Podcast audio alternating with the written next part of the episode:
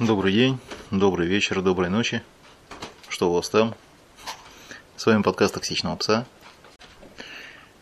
Сегодня пишу из очень загородного места. А, сюда перебрался от цивилизации. Хорошо, чистый воздух, птички поют, соседи, нормальные соседи. Озеро рядом. Душ не нужен. Пошел в озере искупался. Или в речке. Все есть. А вокруг все хорошее, красивое. Что у меня? Пол деревянный.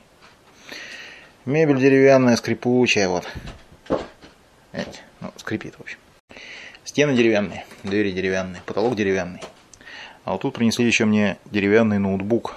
Asus VivoBook, его фамилия. Ну, деревянный напрочь. А что принесли-то? Я, поскольку сюда свалил от цивилизации, это означает всего лишь то, что цивилизацию я сюда приволок с собой. Теперь у соседей в шаговой доступности появился человек, который может ноутбук починить, который может какую-нибудь антенну сделать, чтобы обещанные 20 каналов ловились. Ну или объяснить, куда там делась эта подлая фаза из бани. Ну, соответственно, меня периодически просят что-нибудь такое помочь. Вот сейчас приволокли ноутбук. Я, соответственно, по этому поводу, сделав его, ну, почти доделал, вот он сейчас там последние операции делает, вот поделал я его и накатило, накатило мне чего-то записать подкаст на тему таких вот виндовских ноутбуков дешевых. Значит, вот, самое основное, что я дальше буду объяснять, это то, что компьютеров, ноутбуков именно за 25 тысяч, за 20 тысяч или за 15 тысяч не бывает. То есть они в природе-то встречаются, но пользоваться ими нормально нельзя. Точнее так, ими нельзя нормально пользоваться обыкновенному человеку с обыкновенными его потребностями. Человек с его обычными потребностями с этим чудом враждебной техники тупо не сладит. Потому что этот компьютер максимально тормозной, максимально убогий, максимально обрезанный до такого состояния, чтобы он только включался и делал вид, что работает. Почему его продают, не знаю. Это виндовские ноутбуки, именно с Windows внутри, я не знаю, зачем их продают. Ну, деньги нужны всем, а народ у нас почему-то ведется на халяву. А вот сейчас вот по-быстрому объясню, откуда берется цена на ноутбук и так вот чисто для сравнения, что вы вообще на это можете себе позволить. Почему я не советую брать именно виндовские ноутбуки за мало денег, а за те же деньги советую взять настоящий нормальный компьютер, потому что вы за те же деньги получите гораздо больше компьютера, гораздо больше мощности, гораздо больше расширяемости, потому что ноутбук вы никак расширить толком не можете. Максимум, что вы можете, это к нему, в нем заменить, как сейчас модно, сейчас мы как заменим там HDD на SSD и будет все работать, будет все летать. Не будет летать, будет система может быть быстрее загружаться. Летать там не будет ничего. Он не для того сделан, чтобы летать, он для того сделан, чтобы продаваться за 20 тысяч рублей. Им можно пользоваться, но вот я потом расскажу, как им можно пользоваться. А реально же нормальный компьютер, вот есть такая старая-старая истина, нормальный компьютер начинается от 1000 долларов. Но поскольку истина старая, инфляцию никто не отменял, сейчас это примерно полторы-две. И это долларов, и это не в России. Потому что если вы в России заходите в какой-нибудь магазин, какой-нибудь условный магазин техники, там какая-нибудь Эльдорадо или еще что-то, то вас тут же осаждает толпа различных продавцов-консультантов, которым платят зарплату. Ну вот вы просто зайдите в магазин и оглядитесь вы видите огромное помещение, которое стоит денег. Аренда этого помещения стоит бешеных бабок. Дальше. Там все залито светом. В летнее время работают кондиционеры, играет приятная музыка. Все полки заставлены товарами. И по залу снуют несколько вот этих самых продавцов-консультантов. И это при том, что ну, посетителей-то в магазине не особо много. И вот это вот все э, надо как-то содержать, деньги на это нужны. А поскольку посетителей реально мало, то это все делится именно на тех бедолаг, которые все-таки рискнули там что-то взять. Значит, что получаем? Получаем какое-то максимально дешевое железо. Получаем максимально дешевое железо по абсолютно завышенным ценам. Все это ложится на вас. В итоге тот ноутбук, который вы, допустим, где-нибудь в Америке, в Амазоне возьмете за 1000 долларов, здесь, в России, смело превращается где-то в 2-2,5 тысячи. Поэтому, если вы здесь что-то взяли за долларов тысячу, вот просто для себя прикидывайте, это 60 с лишним тысяч рублей. Значит, цена ему в буржуинии эм, максимум долларов 500. А теперь просто для сравнения. Все современные флагманы телефонов, ну, смартфонов современные, всех фирм, они начинаются где-то от 1000 долларов. Apple эту планку перешагнула, за ними двинулся Samsung. В принципе, сейчас любой какой-то флагманский смартфон любого бренда, он что-то болтается в районе 1000 долларов. То есть, в принципе, вы покупаете мобильный компьютер по цене телефона. За 500 долларов это, в общем, не самый, честно говоря, крутой смартфон. И надо учесть, что там используются всякие там андроиды, iOS и все такое, а совсем не Windows, которая весьма-весьма прожорлива по ресурсам и требовательна. Так вот, вы получаете аппарат, компьютер по цене телефона. Но это я не передергиваю, просто вычислительные мощности у них будут сравнимые. Да, с одной стороны, сейчас многие занимаются исключительно всей работой на телефоне, и телефон это позволяет делать. С другой стороны, компьютер будет примерно таким же. То есть вы это прекрасно должны понимать, что компьютер за тысячу долларов в России – это такой себе весьма аппарат. Это очень недорогой. Это вот тот самый нижний предел, который вообще можно как-то использовать в нормальной жизни. Это то, что не будет тормозить, не будет зависать, не будет заикать. Это компьютер ну как, он будет, но не каждый раз. Вот, например, то, что мне сейчас притащили, оно загружается минуты три. Ну и пользователю нормально, хватает. Если поставить туда SSD, да, он будет загружаться немного быстрее. Но все остальное он будет делать очень медленно также. То есть все, кроме операций с жестким диском, а их вообще-то, честно говоря, не так много, все будет делаться все равно медленно. Потому что там слабый процессор, там мало памяти, и она медленная. Вообще предельно удешевленная конструкция. Поэтому, если вам очень нужен ноутбук, вы сильно там подумайте, нужен ли он вам. Может иметь смысл обратить внимание на вторичный рынок. Если сами не разбираетесь, возьмите какого-нибудь специалиста. Наверняка там рядом кто-то болтается.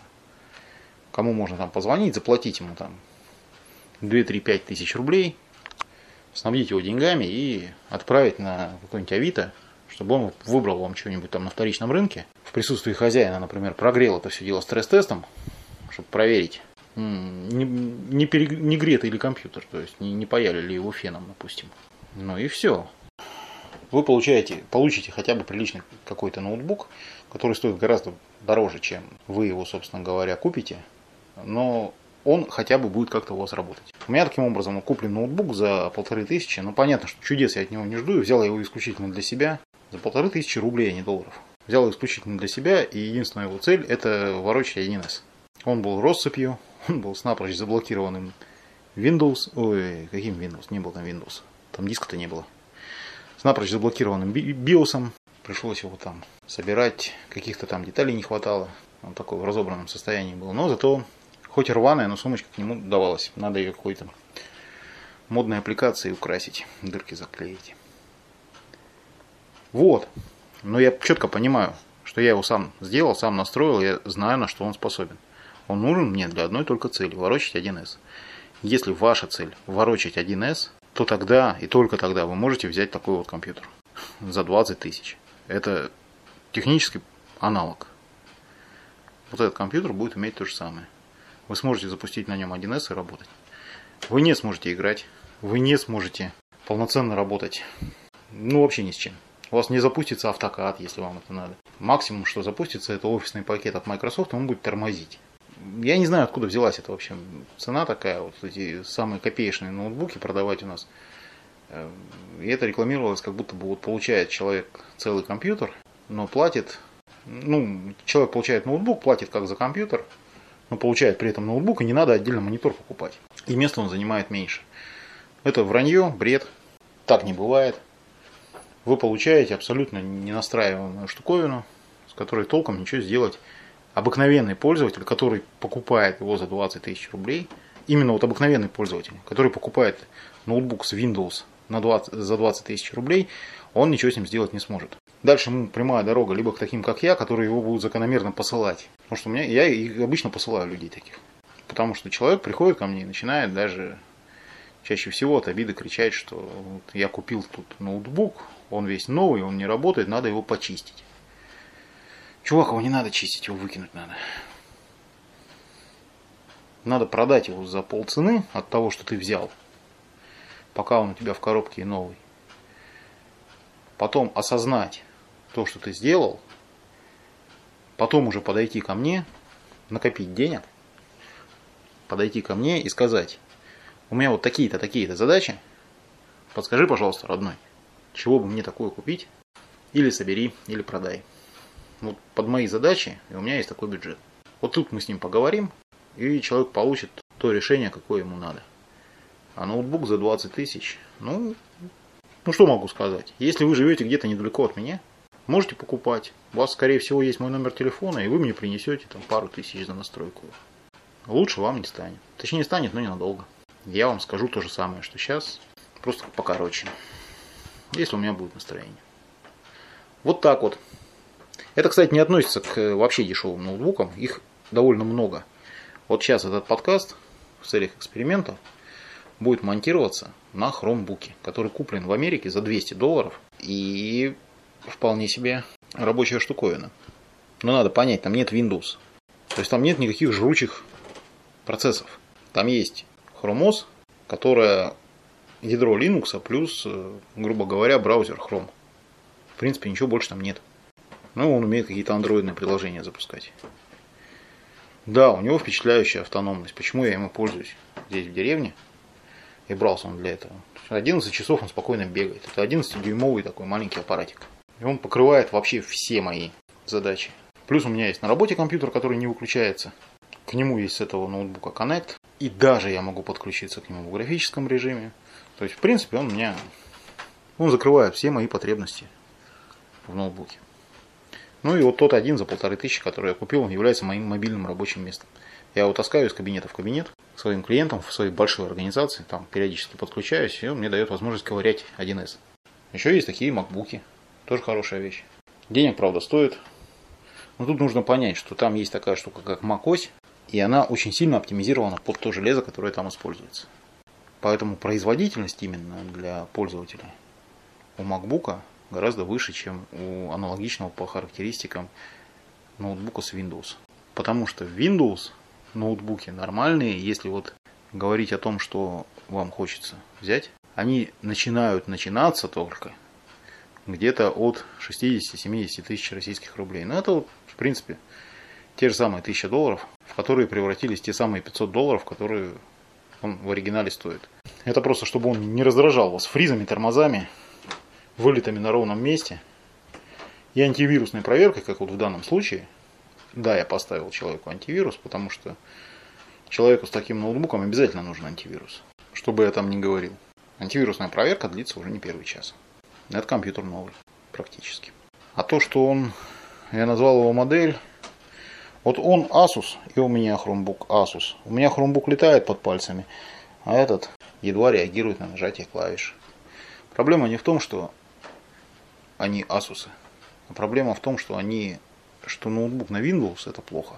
Дешевый ноутбук на Windows это отвратительно. А нормальный ноутбук на Windows это капздец как дорого.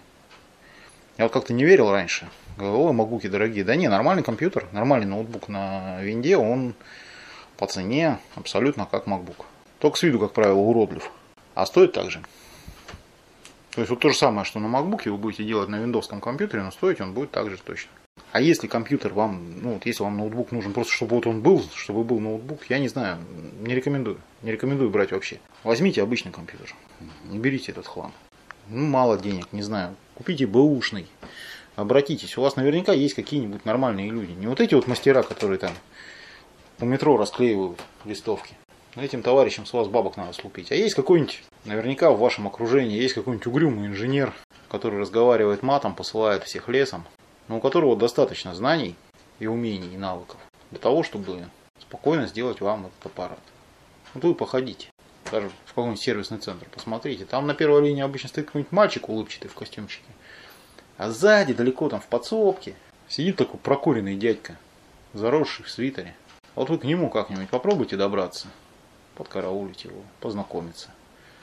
Вот он вам, скорее всего, все поможет, все сделает. Денег возьмет, конечно но результат вас, скорее всего, порадует. Ну так, в частном порядке. Ну, в принципе, все, наверное, на сегодня. Давайте закругляться. А я пойду купаться на озеро. Все. Пока.